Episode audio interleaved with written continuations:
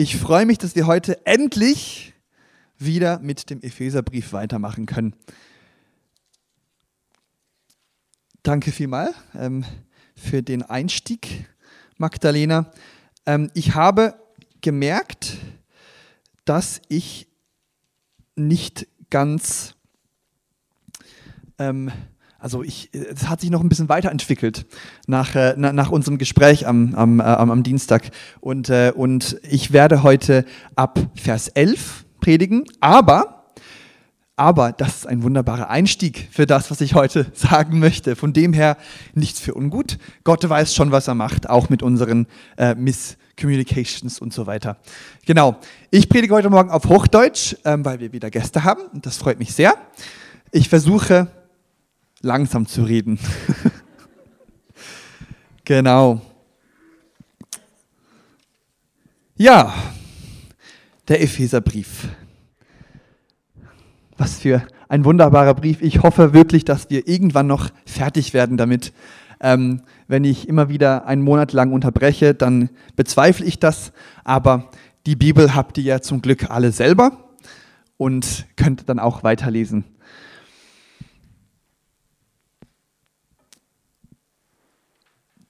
Ja, es ist jetzt schon, es sind schon mehrere Predigten ähm, in dieser Serie gewesen.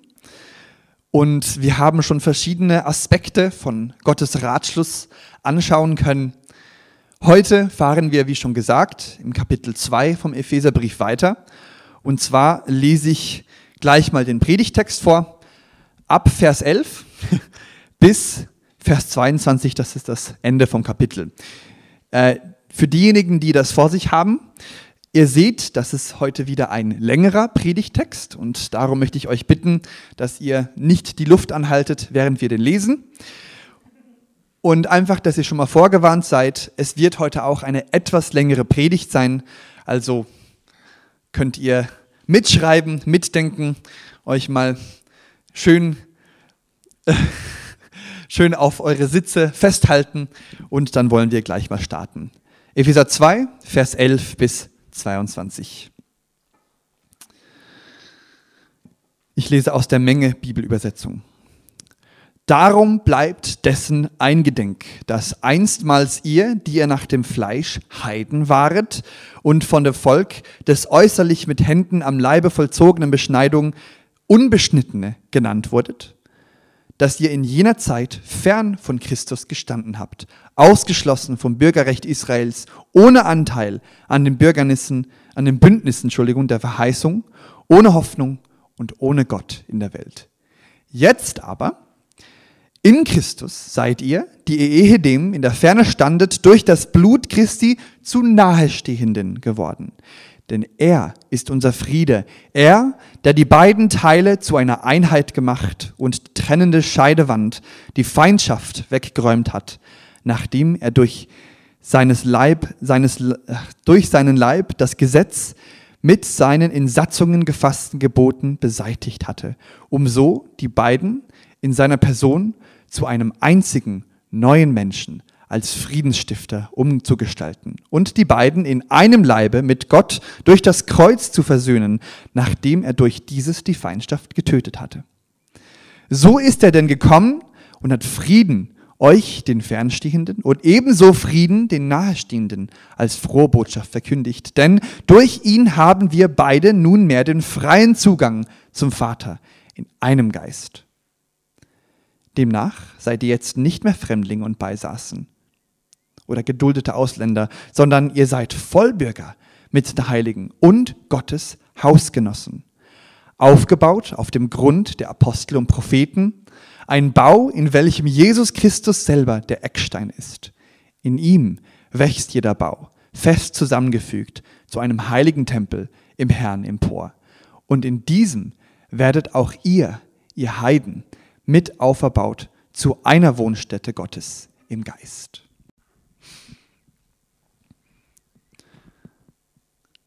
Das Erste, was mir bei dem heutigen Predigtext aufgefallen ist, ist die Tatsache, dass Paulus hier ziemlich viel kleine Nebensätze benutzt, um verschiedene Einzelheiten noch kurz zu erklären.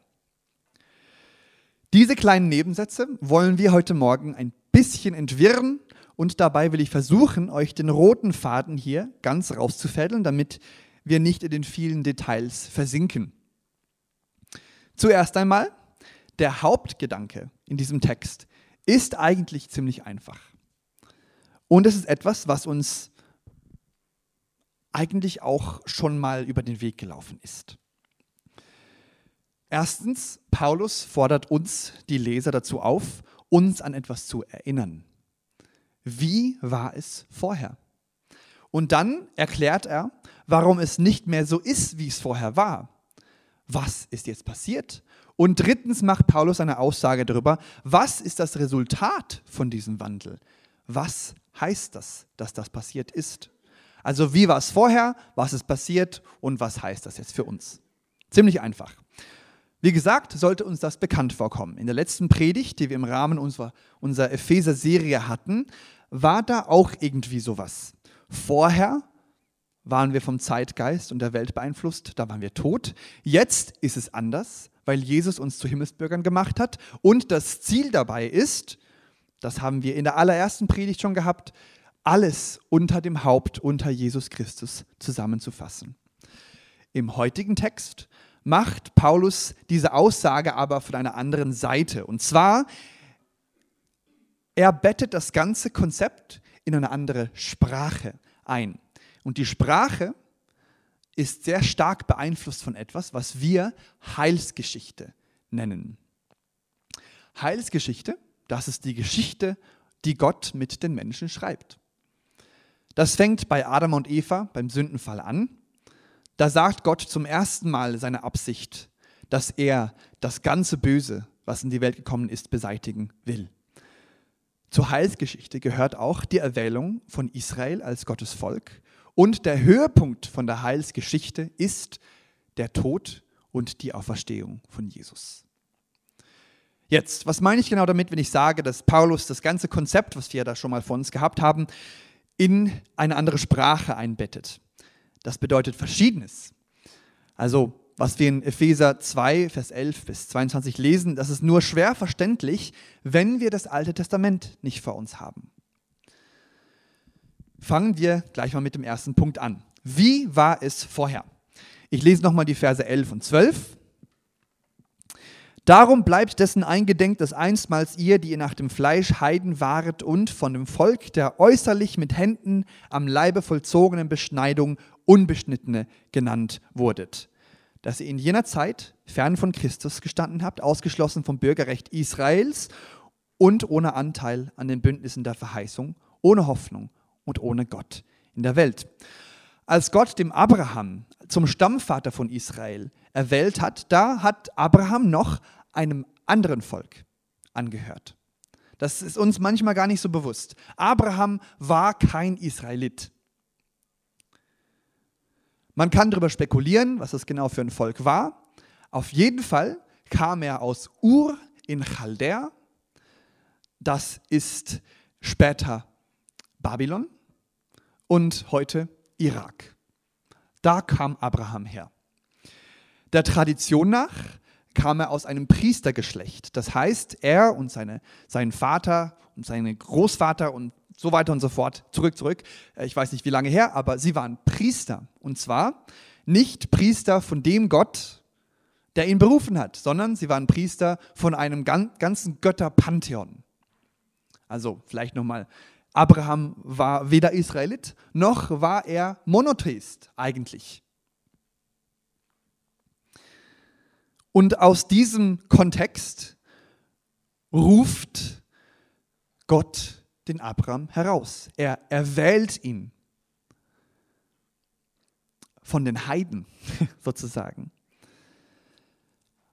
Gott sucht Abraham aus und beruft ihn in ein Land, aus seinem Land heraus, aus seiner Familie heraus, aus seiner Verwandtschaft heraus, in ein Land, das er ihm zeigen wird. Und Abraham, so steht es in der Bibel, glaubte Gott und Gott rechnete es ihm als Gerechtigkeit an.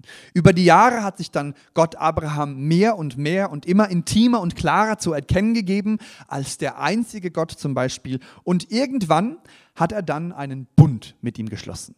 Ein Bund, ein, ein Bündnis. Abraham war der ursprüngliche Bundesgenosse, sagen wir mal vielleicht so. Er hat ihm ein Versprechen gemacht und Verheißungen und als Zeichen von diesem Bund musste sich Abraham und alles Männliche in seiner Familie beschneiden lassen. Die Beschneidung, also ich gehe mal ganz davon aus, dass ihr alle wisst, was das ist. Beschneidung galt ab dem Punkt, als das Zeichen, mit dem das Volk, das von Abraham abstammte, seine Abgesondertheit, seine Abgeschnittenheit sozusagen für Gott gekennzeichnet hat.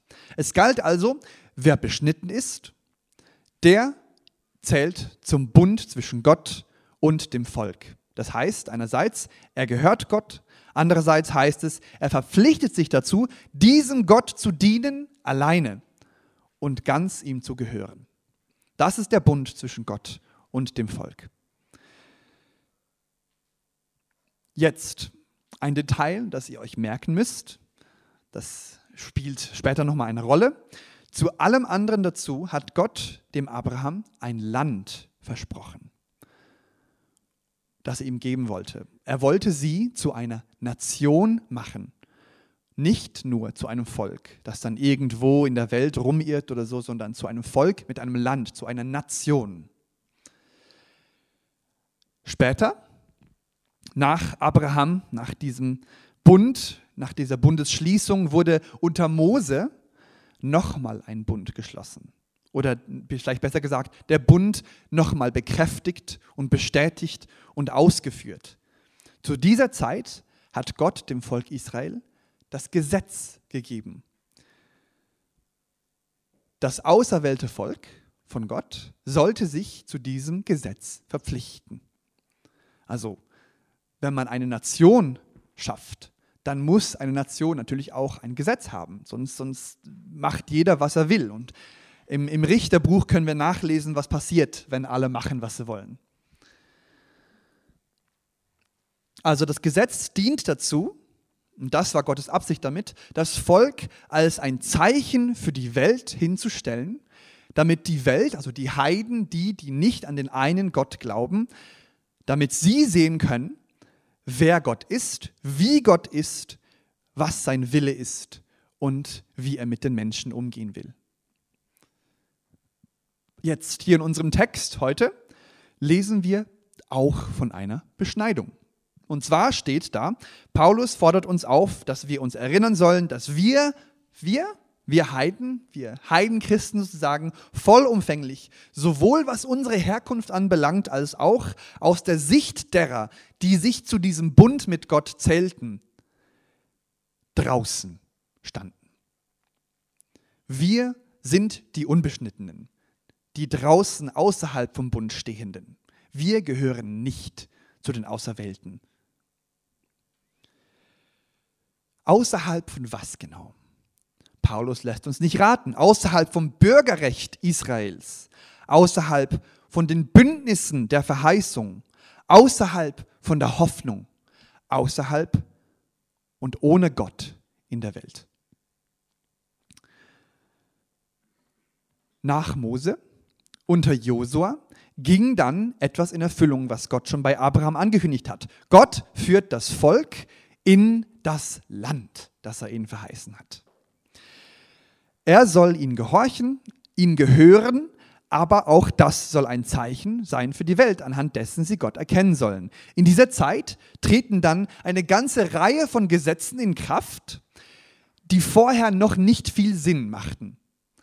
Da gibt es zum Beispiel ein Gesetz, ähm, da steht, wenn ihr das Passafest feiert, darf der Fremde nicht mitmachen außer wenn er und sein ganzes Haus sich beschneiden lassen. Also außer wenn sie Juden werden eigentlich.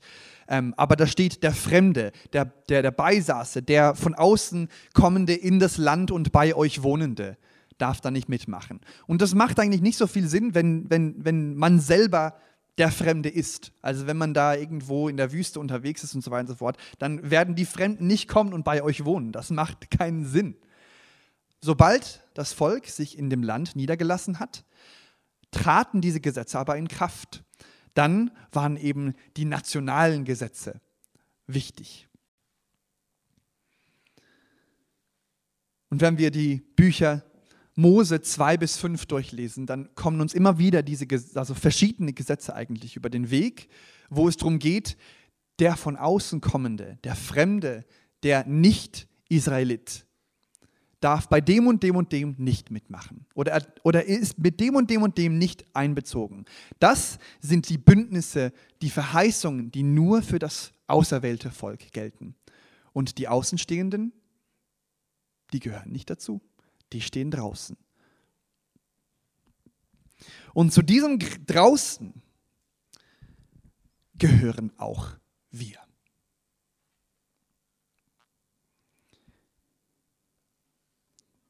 Diejenigen, die draußen sind, haben keinen Anteil an dem Erbe, an dem Land, an den Verheißungen, die Gott Israel verspricht.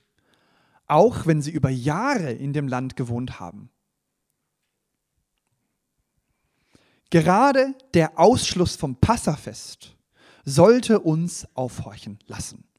Das Passalam wird als Sinnbild dessen gegessen, dass Gott beim Auszug aus Ägypten jene Wohnungen mit seinem Todesengel verschont hat, die das Blut vom Lamm an die Türpfosten gestrichen haben. Außerhalb von diesen Wohnungen war buchstäblich der Tod unterwegs. Und da sind auch wir gewesen. Wenn wir außerhalb von diesem Sachverhalt, vom Blut des Lammes stehen, dann stehen wir wortwörtlich direkt in der Laufbahn des Todes. Wenn wir vom Passa ausgeschlossen sind, dann heißt das für uns, aber lesen wir das in Paulus' Worten, ohne Gott in der Welt hoffnungslos ausgeschlossen. Zur Zeit vor Jesus bedeutete das, ausgeschlossen sind wir von der Verheißung der kommenden Rettung, was es nach Jesus bedeutet hat. Darauf kommen wir später wieder. Ich wiederhole nochmal, was ich vorher schon gesagt habe. Gott hat Israel erwählt als Zeichen für die Welt. Anhand von ihnen soll man sehen können, so ist Gott. Und noch einen Schritt weiter, Gott sagt Abraham, er wolle aus ihm die ganze Welt segnen. Wieder ein Hinweis auf die kommende Rettung, die offensichtlich nicht und nie nur den Juden gelten sollte. Also jetzt das Ganze, was ich vorher gesagt habe, dass wir außerhalb vom Gesetz, außerhalb von den Verheißungen, außerhalb von dieses und jenem stehen, von Anfang an hat Gott gesagt, ich werde die ganze Welt durch euch segnen und durch euch retten. Retten.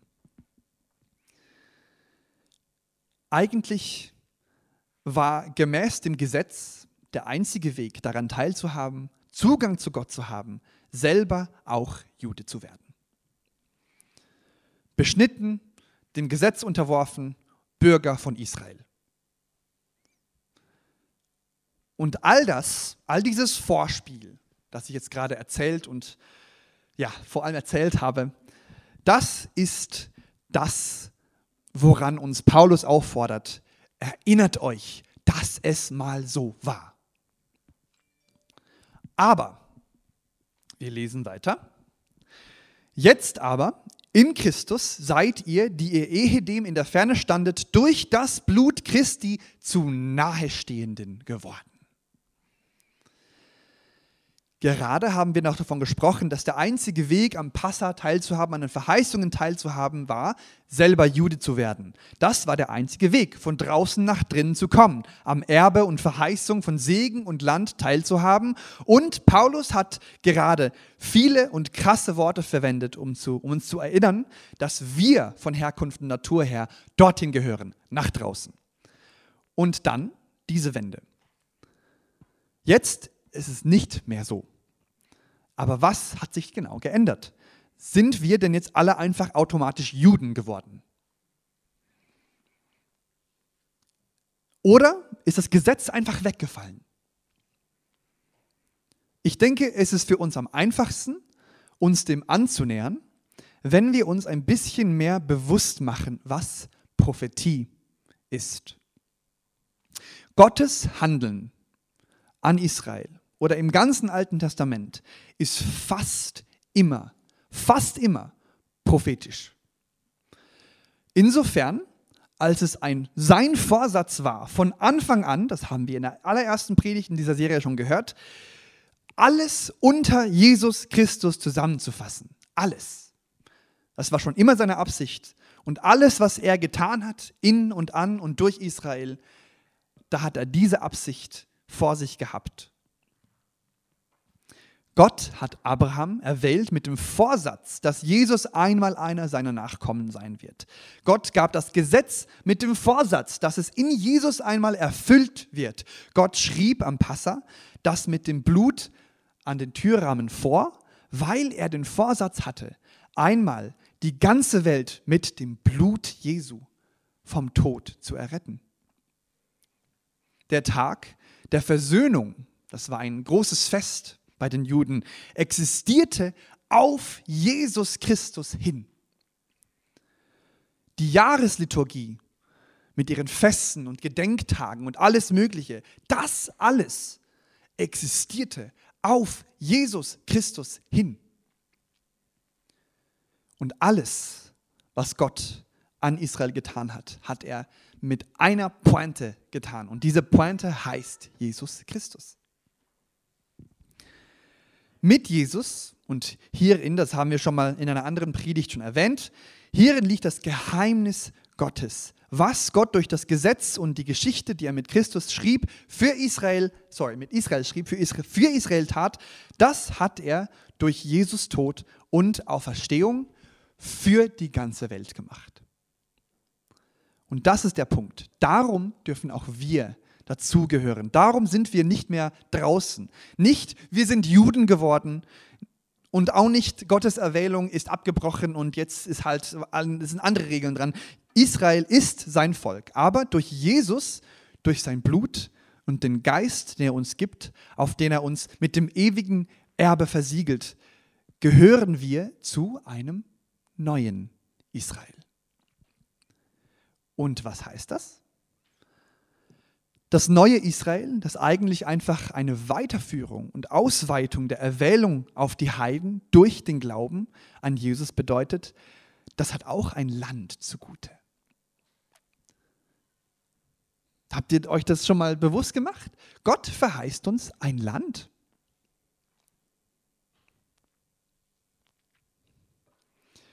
Diese Verheißungen, die sind nichts Neues. Die haben nicht erst mit Jesus angefangen. Sie sind mit Jesus in Erfüllung gegangen.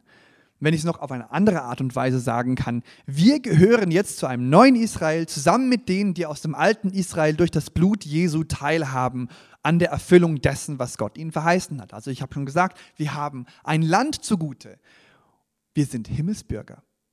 Wir gehören zum himmlischen Israel. Das ist das Land, das uns zugute ist. Wir lesen nochmal Epheser 2, 13 bis 17. Verse 13 bis 17. Jetzt aber in Christus seid ihr, die ihr ehedem in der Ferne standet, durch das Blut Christi zu nahe Stehenden geworden. Denn er ist unser Friede. Er, der die beiden Teile zu einer Einheit gemacht und die trennende Scheidewand, die Feindschaft weggeräumt hat, nachdem er durch seinen Leib das Gesetz mit seinen Satzungen gefassten Geboten beseitigt hatte, um so die beiden in seiner Person zu einem einzigen neuen Menschen als Friedensstifter umzugestalten. Und die beiden in einem Leibe mit Gott durch das Kreuz zu versöhnen, nachdem er durch dieses die Feindschaft getötet hatte. So ist er denn gekommen und hat Frieden euch, den Fernstehenden, und ebenso Frieden den Nahestehenden als frohe Botschaft verkündigt.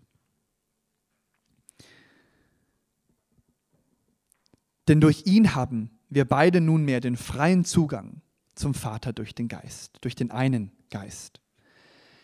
Hier stehen verschiedene Punkte, die wir kurz durchgehen wollen. Jesus ist unser Friede, das heißt unsere Erfüllung und Ganzheit geworden, weil sein Blut der Preis für die Zugehörigkeit in seinem Königreich ist. Also vielleicht, um das nochmal zu illustrieren, beim Passa, also in Ägypten, beim Auszug, da mussten sie das Blut an die Türpfosten malen, um am Leben zu bleiben, wortwörtlich. Und das Gleiche gilt auch für uns. Das Blut Jesu ist das Zeichen in unserem Leben an uns, damit wir im Leben sein können. Hier steht dann, Jesus hat mit seinem Blut die Feindschaft zwischen dem Bundesgenossen und denen, die draußen sind, also uns, getötet.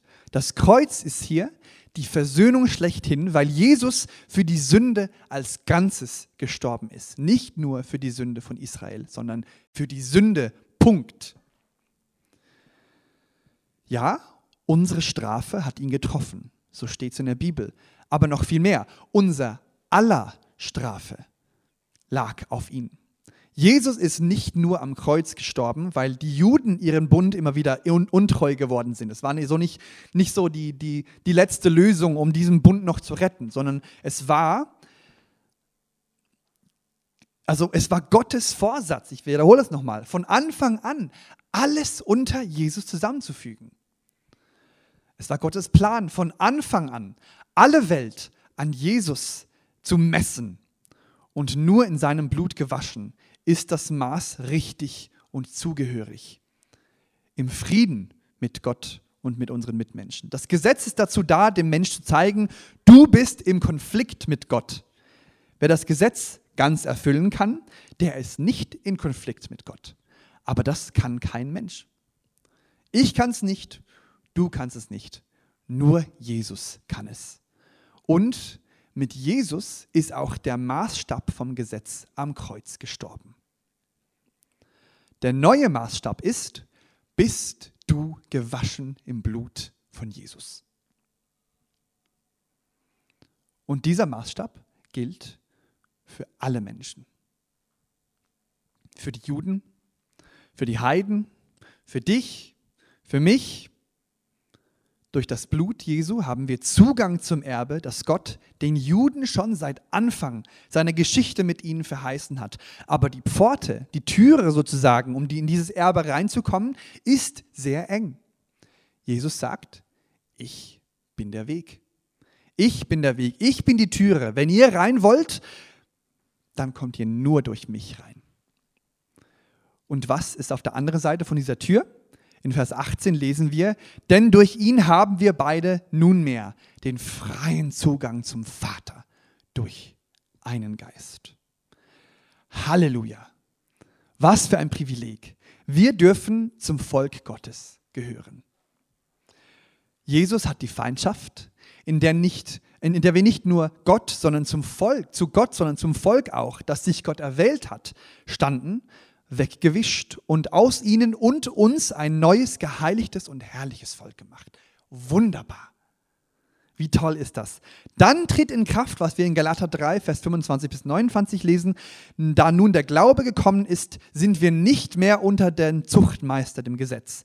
Denn ihr seid alle durch den Glauben Gottes Kinder in Christus Jesus. Denn ihr alle, die ihr auf Christus getauft seid, habt Christus angezogen. Hier ist nicht Jude, noch Grieche, noch Sklave, noch Freier, nicht Mann, nicht Frau, denn ihr seid allesamt einer in Christus Jesus. Gehört ihr Christus an, so seid ihr Abrahams Nachkommen und nach der Verheißung Erben. Hier fasst Paulus nochmal alles zusammen. Wir sind Bürger, mehr noch, wir sind Hausgenossen, wir dürfen zur Familie Gottes gehören. Wir sind nicht nur solche, die in seinem Reich in das er, also über das er als König regiert, wohnen. Wir sind nicht einfach so, also Jesus ist da in seinem Königspalast und wir wohnen auf der anderen Seite von der Schweiz. Nein, wir sind Hausgenossen von Gott. Wir dürfen in seinem Haus wohnen. Wir sind seine Familie. Und unsere Bürgerschaft, unsere Hausgenossenschaft ist aufgebaut auf einem Fundament. Und dieses Fundament, das sagt Paulus auch, das sind die Apostel und die Propheten. Was meint Paulus damit? Das ist unser Fundament. Paulus sagt eigentlich nochmal mit anderen Worten, denkt daran, was vorher war, weil in dem, was vorher war, sind die Wahrheiten und Gesetzmäßigkeiten dessen versteckt, was jetzt ist. Es gibt ein hebräisches Sprichwort, es gibt nichts Neues unter der Sonne. Es gibt nichts Neues unter der Sonne. Gott hat von Anfang an, von Anfang an seinen Ratschluss offenbar gemacht.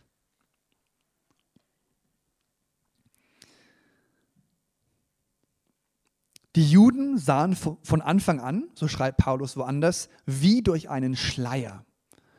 Und durch Jesus ist dieser Schleier weggenommen worden. Aber das Fundament, das Gott für diesen Bau, dieses Neue gelegt hat, das bleibt von Anfang an. Darum ist es auch wichtig, dass wir im Alten Testament lesen. Darum ist es wichtig, dass nicht nur das Neue Testament uns vorliegt, sondern Gott hat sich über Jahrtausende offenbart. Und wie er sich offenbart hat, was er gemacht hat und so weiter, das lesen wir im Alten Testament. Und der Eckstein von diesem Bau, von diesem Fundament, der Eckstein, das ist Jesus. Ich wiederhole, fast alles, was Gott im Alten Testament tut und sagt, ist prophetisch. Und zwar auf Jesus hin. An Jesus orientiert sich der alte Bund. In Jesus ist er erfüllt und an Jesus mischt sich, misst sich, Entschuldigung, der neue Bund und somit auch die Lehre der Apostel, die uns hier in diesem Buch überliefert ist. Also um nochmal uns vor Augen zu führen, ein bisschen zu visualisieren, ein Eckstein ist der Teil von einem Fundament, oder war ja auf jeden Fall früher so, als man mit Ecksteinen gebaut hat, an dem man den ganzen Bau orientiert hat. Also das war da ein Stein, der musste gut flach sein, der musste richtig orientiert sein und dann hat man alles eigentlich an diesem Stein so angebaut. Das heißt, wenn wir uns das nochmal übersetzen sozusagen in die Sprache, die Paulus hier benutzt, Jesus ist der Eckstein und das Fundament ist die Propheten und die Apostel. Also alles orientiert sich an Jesus. Sowohl die Propheten das, was wir im Alten Testament lesen, als auch die Apostel, das, was wir im Neuen Testament lesen. Und Jesus ist das, woran sich das alles misst und orientiert. Und durch diesen Jesus sind auch wir zusammen mit dem Rest der Heiligen, der Familie Gottes, aufgebaut. In eine Wohnstätte Gottes steht hier, ein neuer Tempel. Und dieser neue Tempel, nochmal wiederholen, dieser neue Tempel sind wir.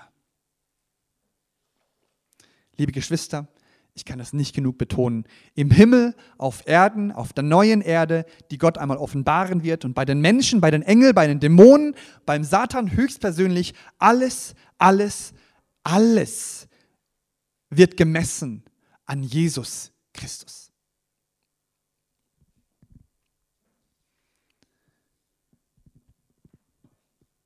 Und ich freue mich auf den Moment, wo das alles offenbar und klar wird. Ich bete noch zum Schluss. Jesus, es ist, es ist eine unglaubliche und unerfassbare Wahrheit und Herrlichkeit, dass wir deinen Namen anrufen können. Jesus, wir können nicht nicht einmal annähernd verstehen, was für ein Privileg du uns gegeben hast, dass wir ein Teil sein dürfen von deinem Volk.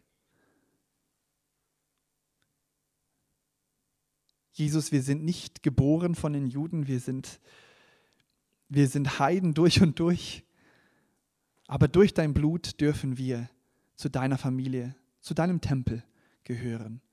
Und wir danken dir, Jesus Christus, von Herzen, dass auch wir an, an dir gemessen sind. Und wir danken dir, Jesus Christus, von Herzen, dass dein Blut uns reingewaschen hat. Damit all das, alles, was du verheißen hast, dass es auch uns gehört. Ach, wie reich sind wir beschenkt. Und wir freuen uns auf den Moment, Vater, da die Kinder Gottes offenbar werden dürfen. Komm bald, Jesus. Wir sehnen uns nach dir. Amen.